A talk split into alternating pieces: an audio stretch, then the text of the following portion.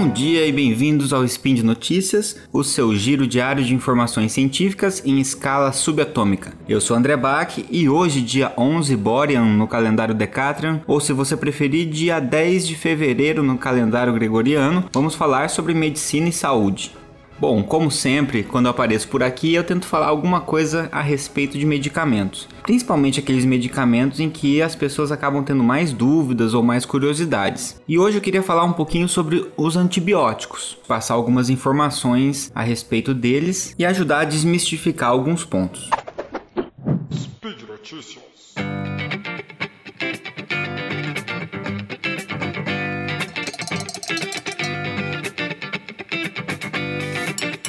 Bom, a gente pode começar pelo termo antibiótico. Esse termo antibiótico vem na verdade de um termo mais antigo que se chama antibiose. E antibiose é quando um organismo vivo impede o crescimento de outro organismo vivo. Então, nesse sentido, antibiótico vem do fato de um microorganismo inibir o crescimento de outro microorganismo. Ah, mas como assim, né? Quando a gente fala de antibiótico, a gente está falando de um medicamento, não de um microorganismo, certo? Mas aí a gente tem que lembrar um pouquinho da história da descoberta dos antibióticos. Se a gente pensar, há mais de 3 mil anos a gente tem relatos do ser humano usando álcool é, e outras substâncias para tentar acelerar a cicatrização de ferimentos, né? impedir que alguns ferimentos infeccionassem. Mas era tudo muito empírico e as pessoas não tinham a noção de que existiam organismos microscópicos que causavam essas infecções. Então, algumas coisas acabavam funcionando, outras não, mas tudo muito empírico e muito limitado limitado, obviamente. Depois a gente chegou na Idade Média, onde a gente teve um grande obscurantismo, pouco avanço em algumas áreas da ciência, é, muita mistura com, com crendices, com magia, né, outros conceitos místicos e métodos muito violentos para tentar resolver os problemas e que mais causavam dano do que traziam algum benefício, como por exemplo provocar sangria nas pessoas com a crença de que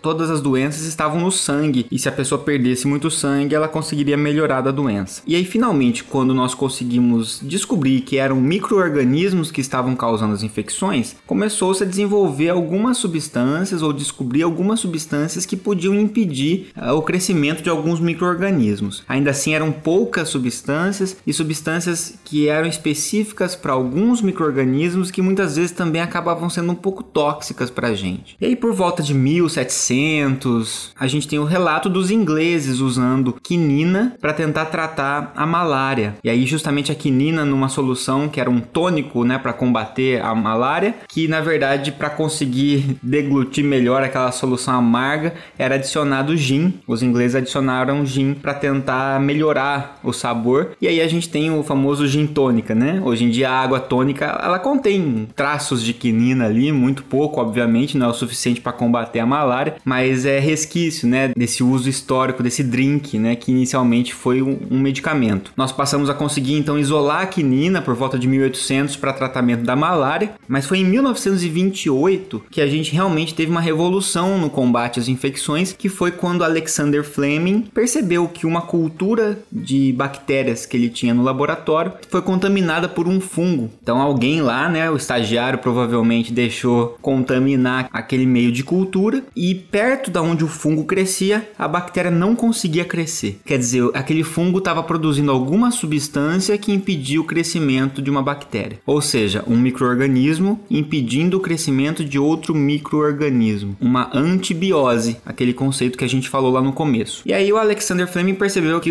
a bactéria não crescia por causa de uma substância que era produzida pelo fungo. Ele deu o nome dessa substância de penicilina, já que o fungo que ele estava estudando era o fungo penicillium. Bom, isso foi revolucionário, mas é claro, tem todo um processo para conseguir depois estudar melhor essa substância para conseguir é, testar isso realmente uma eficácia no uso humano e depois conseguir produzir isso em larga escala. Então, de 1928 da descoberta, a gente foi ter o uso realmente da penicilina como medicamento por volta de 1941. Por isso que a gente associa muito, né, o surgimento dos antibióticos com a época da Segunda Guerra Mundial. Bom, a partir daí aí a gente conseguiu entender melhor quais eram as substâncias que conseguiam impedir o crescimento de outros micro-organismos, né? E passamos a ter um bom desenvolvimento de novos antibióticos e de um arsenal que a gente tem hoje disponível para tratar infecções. Isso mudou a expectativa de vida da população radicalmente e principalmente mudou o grau de letalidade de certas doenças. Então, se a gente pegar algumas doenças como é, endocardite bacteriana, meningites, por exemplo, é, eram infecções que causavam quase 100% de letalidade. Quer dizer, se você tivesse, não tinha volta, você ia morrer. E com o advento dos antibióticos,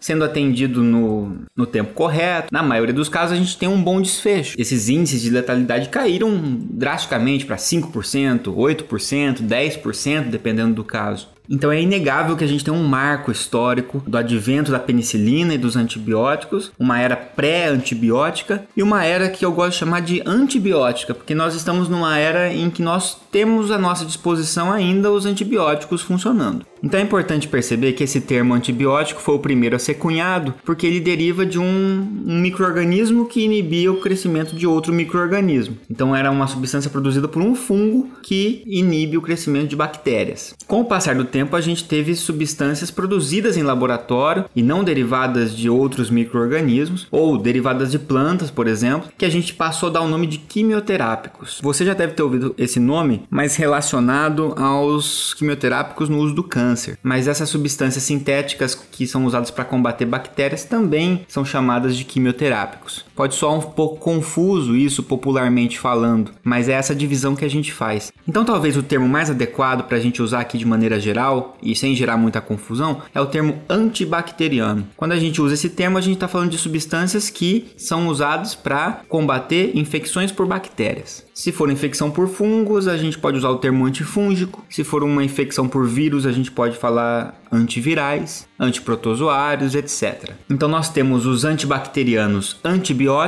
que são aqueles derivados de microorganismos, e a gente tem os antibacterianos quimioterápicos, que são aqueles sintetizados em indústria. E talvez a próxima pergunta que você possa fazer é: como é que os antibacterianos, um antibiótico, ele sabe que ele tem que matar a bactéria e não matar a gente, por exemplo? Porque afinal de contas, tudo é célula, né? Bactérias são células e nós somos compostos por células também. Como ele sabe que ele deve atacar a célula bacteriana e não a célula humana? E aí a gente faz uso de algumas diferenças que as bactérias têm da gente. Então é muito interessante porque se a gente comparar uma célula bacteriana com uma célula humana, nós vamos ter aquela divisão clássica que você deve ter estudado na biologia em algum momento no colégio, que são as células procariontes que são as bactérias, das células eucariontes, das quais fazem parte as nossas células. E existem algumas diferenças básicas, né? existem várias diferenças, mas algumas diferenças básicas eu gostaria de ressaltar aqui, e a principal delas é a presença de uma parede celular. As bactérias, além da membrana celular que toda célula apresenta, as bactérias apresentam uma parede celular. Essa parede celular é um reforço que essa bactéria acaba tendo, é uma forma de conseguir manter essa bactéria íntegra, mesmo em ambientes que são um pouco pouco mais hostis para ela. Que se ela não tivesse essa parede celular, ela provavelmente perderia sua forma, poderia então ou desidratar demais ou receber um grande aporte de água e acabar se rompendo, por exemplo. Então a parede celular é um componente fundamental para as bactérias sobreviverem,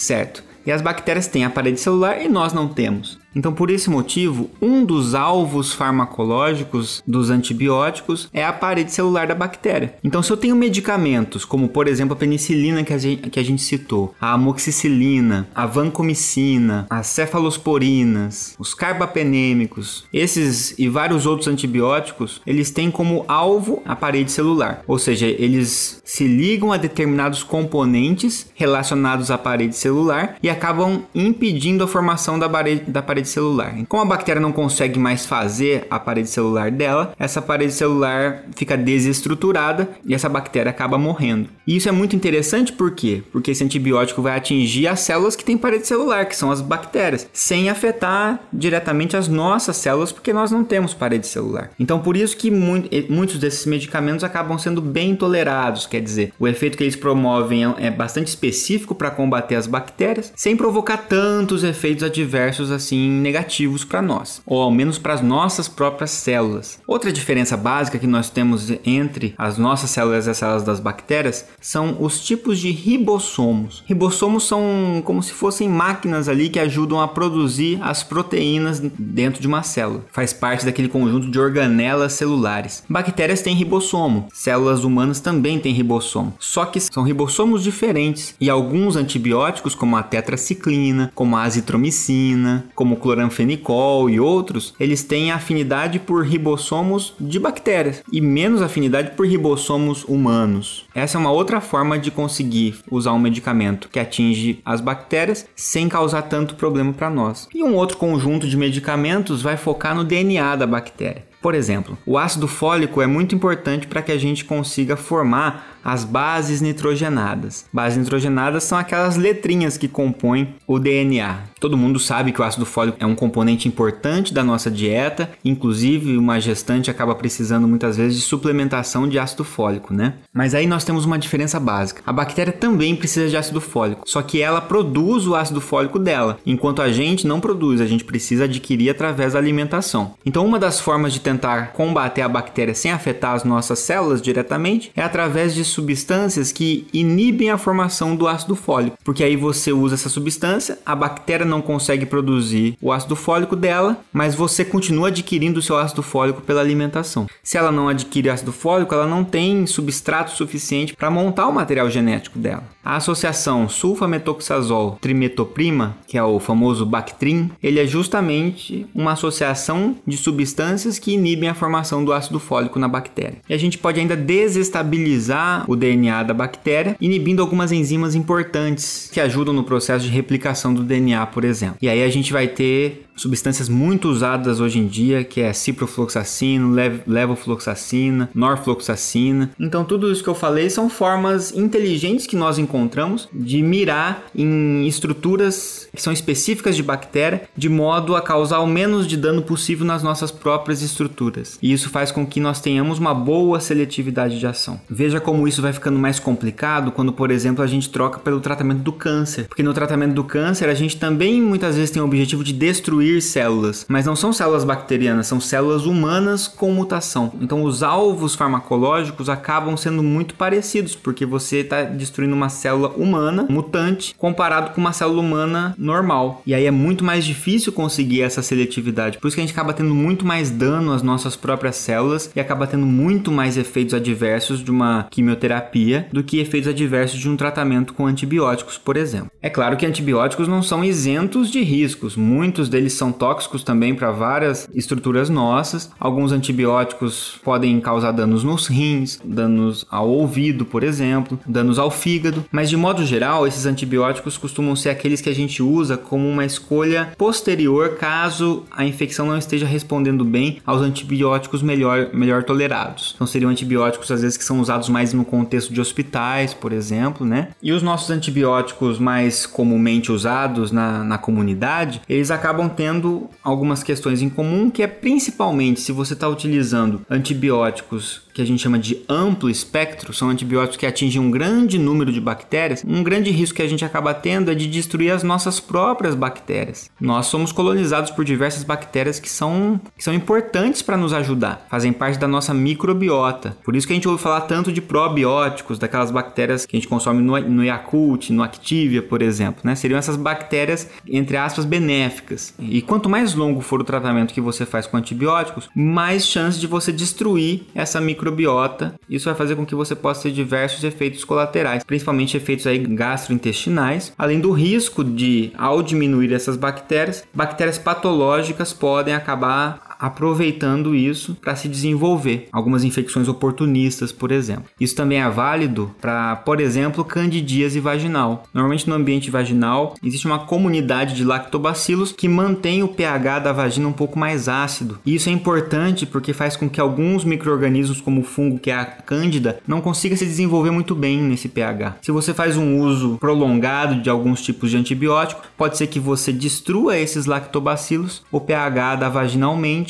e a cândida, que faz parte ali da microbiota, ela acaba se desenvolvendo mais num pH que é mais adequado para ela e isso leva a uma infecção oportunista, uma candidíase oportunista. Existem muitas outras questões importantes de se falar sobre antibióticos, mas nesse spin eu quis focar da onde surgiram os antibióticos e como eles funcionam de modo geral, como eles conseguem enfrentar as bactérias sem causar muitos danos às nossas próprias células. Mas uma outra coisa muito importante é sobre a resistência bacteriana e o surgimento de superbactérias. Sobre isso eu falei um pouco no spin 217. Então você volta lá no nosso arquivo de spins e ouve esse spin 217 do dia 13 de junho de 2018, que nele eu passei algumas informações que complementam esse assunto que a gente conversou aqui. Além disso, se você quiser complementar ainda mais esse assunto, eu recomendo você buscar pelo meu podcast Sinapsando com Y no Spotify no episódio número 4, antibióticos, o que são, resistência e uso racional. E aí você vai ter um panorama bem completinho sobre os antibióticos. Bom, por hoje é só. Se você quiser, você pode deixar um comentário aqui no post, você pode mandar um e-mail para contato@saicast.com.br. Você pode conversar comigo no Instagram